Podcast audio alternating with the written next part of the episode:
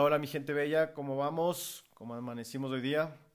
Bueno, el episodio de hoy día es algo diferente y especial porque es un tema que ha estado en mi cabeza desde el año pasado, desde octubre del año pasado, y es acerca de estas famosas NFTs y el blockchain. Pero en este capítulo, en este episodio, quiero enfocarme acerca de cómo podemos utilizar esta tecnología para proteger diferentes áreas verdes en el Ecuador y en el mundo. Así que si tienes una ONG te recomiendo escuchar este episodio. Y a manera de introducción quiero contarles un proyecto en el cual yo he estado trabajando estos últimos dos años y medio. Es un tema, es un proyecto que se llama Mañana Chocolates que creé con un socio americano eh, porque vimos que primero tenemos un cacao espectacular aquí en el Ecuador. No sé si vieron, estamos ahorita liderando las exportaciones en el cacao para el mundo y eso es algo que es bestial. Pero nosotros tenemos un proyecto de agricultura regenerativa que manejamos con más de 2.000 familias con las que trabajamos por allá. ¿Y de qué se trata este proyecto de agricultura regenerativa? Es que las personas puedan hacer sus cultivos en terrazas, es decir, ¿se acuerdan que nos enseñaron en el colegio cómo cosechaban los incas, los mayas, los aztecas?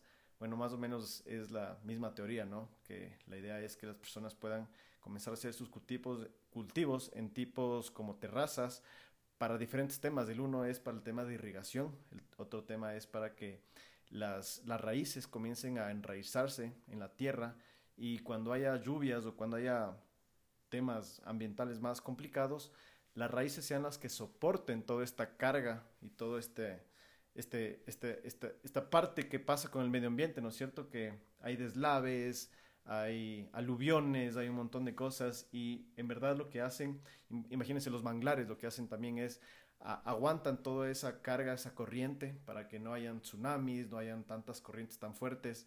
Entonces, eh, más o menos es un concepto súper interesante de cómo mejorar el cultivo de las personas, de, de, las personas que están cosechando los, los cacaos y, bueno, diferentes tipos de frutas. Entonces, eh, este, este proyecto se centra muchísimo en que las personas puedan producir mejor su tierra y eso quiere decir que el monocultivo puedan ir eliminándolo de vez en cuando y cada vez más, porque como saben, eh, las plantaciones únicas de un solo territorio son las que más afectan el tierra, la tierra, el suelo y le van haciendo árida la tierra y después de un tiempo ya deja de ser productiva.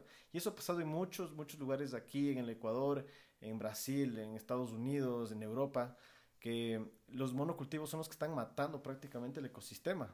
Así que eh, este tema de la agricultura regenerativa se va muchísimo de la mano con todo este tema que vamos a conversar en este momento, que es el tema de las emisiones del CO2 eh, y, cómo vamos a poder eventualmente monetizar esto utilizando el blockchain y las NFTs.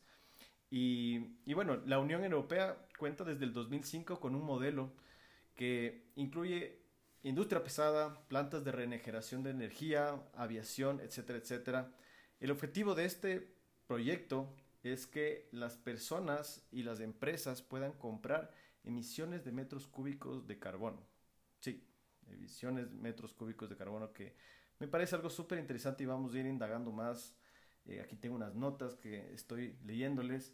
Y, claro, el objetivo de, este acuerdo, es un acuerdo de París que vi que, que, se, firmó hace mucho tiempo, hace unos cuantos años, imagínense, desde el 2005, eh, se trata de poder reducir eh, las emisiones de metros cúbicos o que empresas puedan comprar estas emisiones.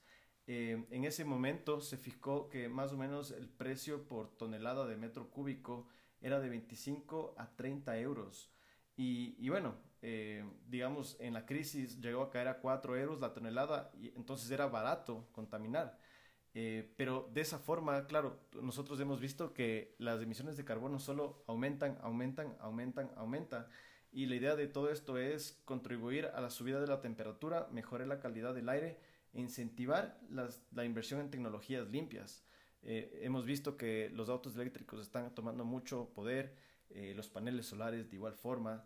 Y hay muchas, mucha, una, una, tendencia muy, muy fuerte, muy importante del tema de las emisiones de, de energía limpia, ¿no es cierto? Todos hemos estado ahí, creo que todos estamos más responsables en ese tema.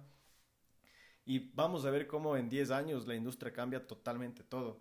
Es decir, la misma industria automotriz, la industria de, de la aviación, la industria de, de, los barcos, todo se va a transformar a energías más limpias. Y eso es algo súper interesante, súper bueno. Pero, ¿qué es esto de las compensaciones de emisiones de carbono? Estas famosas carbon offsets eh, son un pago que se realiza para financiar un proyecto, en este caso una ONG que está creando un proyecto, eh, para poder eh, disminuir las emisiones de metros cúbicos de carbono. Entonces, ¿qué queremos hacer con esto? No? Es, por ejemplo, construir plantas de energía solar que puedan ayudar a evitar la quema de combustibles fósiles o eliminar el dióxido de carbono en la atmósfera, etcétera, etcétera. Entonces, para eso nosotros tenemos que ir protegiendo diferentes áreas aquí en el Ecuador y en todo el mundo para esto. ¿Y por qué creo que el blockchain va a permitir que todas estas donaciones, estas compras de emisiones de metros cúbicos de carbono sean más seguras? Eh, también eh, que ayuden a pelear contra el lavado de activos y que en verdad contribuyan al medio ambiente.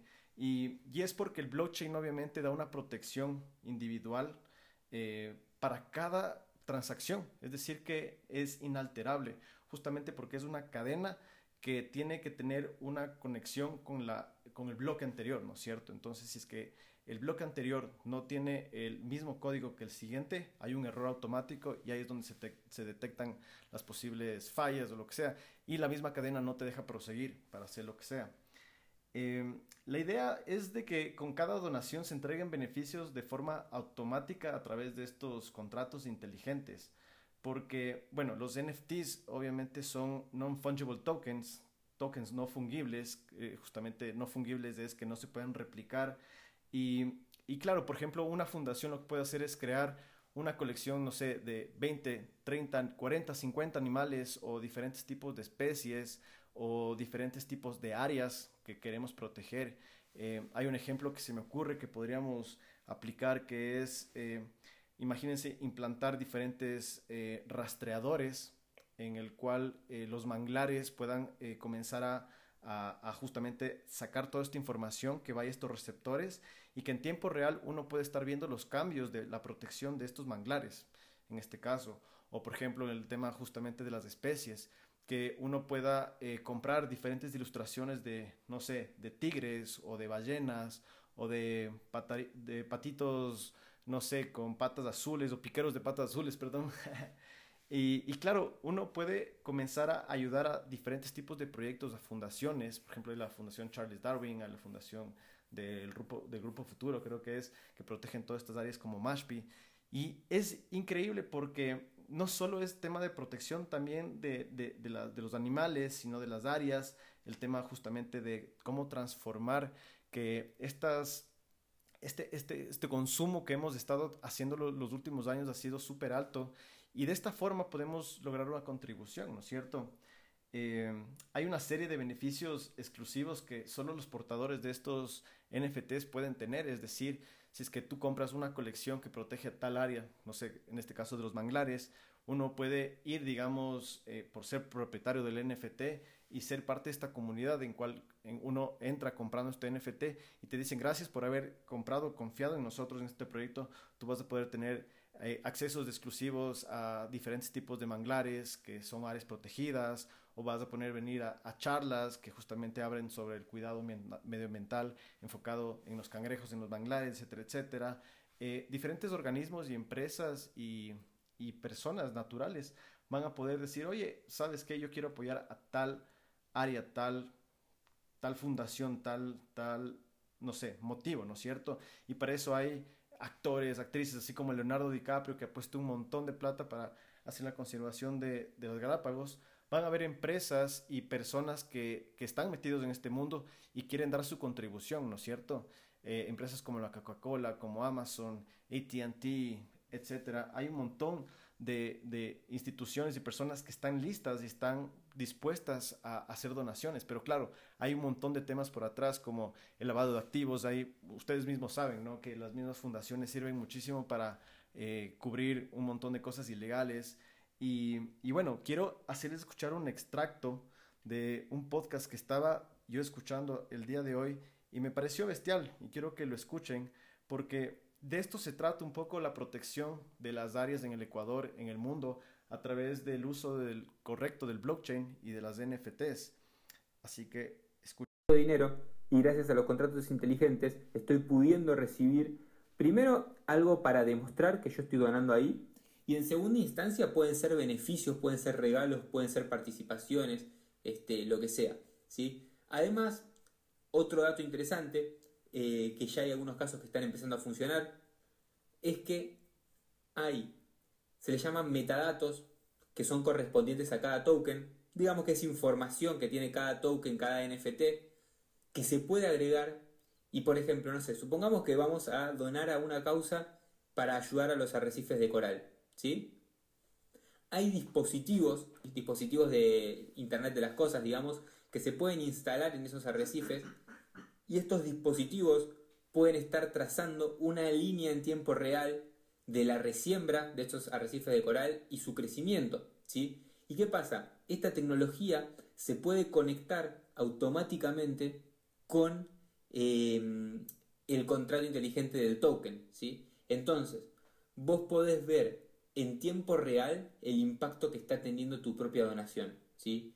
Lo que vos donás, después vas a ver su crecimiento en tiempo real gracias a esta tecnología. Y esto está conectado directamente con el token, es un metadato del token, es información que tiene el token, ¿sí?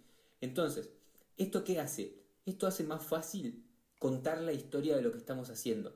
¿Por qué? esta tecnología hace que puedas informar mejor, hace que puedas de alguna manera cosificar, o sea, darle forma real a algo y autenticar este, la narrativa ¿sí? del proyecto. Porque cuando nosotros vamos a buscar una donación, a vender algo para que nos donen, tenemos que tener la narrativa clara. Y si podemos conectar lo que sucede en tiempo real con el mismo token, automáticamente ahí ya validamos que todo lo que hacemos es real, ¿sí? Y como pudieron escuchar, eso es como la parte más importante de todo esto, ¿no? Eh, la validación, ver que en verdad lo que uno está donando es algo que realmente va a hacerse en el futuro, que van a haber instituciones, personas, organizaciones, todas enfocadas en, en, este, en este cambio, ¿no es cierto? Y, bueno, eso quería un poco conversar con ustedes el día de hoy. Este tema del blockchain es algo que me parece genial, fantástico. Eh, algún rato de estos vamos a hablar sobre las criptomonedas, etcétera, etcétera, porque es algo que también he estado bastante metido investigando. Y, y, créanme, este, este podcast lo he querido ya lanzar hace tiempos, pero en verdad no me sentía listo porque primero me tocó investigar muchísimo, aprender muchísimo de qué se trata y entender, ¿no? Entender toda la parte de atrás del concepto, eh, de dónde sale este mundo del blockchain, por qué se creó, cuándo se creó. Y me parece que no solo para el tema de, del medio ambiente va a ser positivo, sino también el tema justamente para eh, la migración, el mismo tema de la economía, la educación. Si vienen unos cambios súper, súper fuertes en, este, en estos próximos años, vamos a ver cómo evolucionamos 100% como seres humanos. La web 2.0 es algo que ya se quedó, digamos, medio para atrás. Ahora viene la web 3.0 que viene con todo este tema del meta, viene con el tema del blockchain, todo el tema de las NFTs, de, de todas estas recompensas que van a salir a través de las plataformas. Entonces se viene un mundo bien, bien, bien loco, bien de locos, si me entiende? y, y bueno, espero que les haya gustado este episodio. La verdad lo hice con mucho cariño. Eh, me encantaría saber si es que alguien está haciendo algún proyecto relacionado a esto. Personalmente voy a comenzar a crear algo porque me parece que por ahí va algo súper especial, súper importante que aparte del tema de protección de las áreas que manejamos en Esmeraldas con el tema del chocolate que les, había comentado al comienzo, podríamos ir protegiendo diferentes áreas a nivel nacional y diferentes eh, especies, diferentes eh, lugares endémicos, etcétera, etcétera que por ahí va, ¿no? Y créeme que eh, proteger nuestro Ecuador, proteger los diferentes países en el mundo, es por donde tenemos que irnos, porque yo creo que de aquí a unos 20, 30 años la cosa se va a poner bien fea, bien, bien, bien complicada. Y, y, la verdad sí es que nosotros como seres humanos utilizamos la tecnología para nuestro uso, para nuestro bien, perdón, y lo hacemos para que en verdad podamos tener un ecosistema mejor, tenemos, que tengamos más respeto entre las especies, entre uno al otro, que nosotros como seres humanos valoremos más a, este, este, este, este, planeta Tierra que los estamos destruyendo de a poco. De eso se trata, ¿no? Así que esa era la finalidad del podcast, un poquito eh, darles a conocer esto que estaba en mi cabeza y igual pensar en el futuro de este mundo y ver cómo podemos dejar este planeta mejor para nuestras siguientes generaciones. Así que bueno, les mando un abrazo gigante. Qué chévere haber podido compartir este espacio. Y, bueno, la, siguiente espero ya hablar un poco de, de temas menos, menos serios, un poquito más chistosos, pero era algo que necesitaba hacerlo y sacarlo de mi corazón. Así que un abrazo grande, nos vemos pronto. Chao, chao.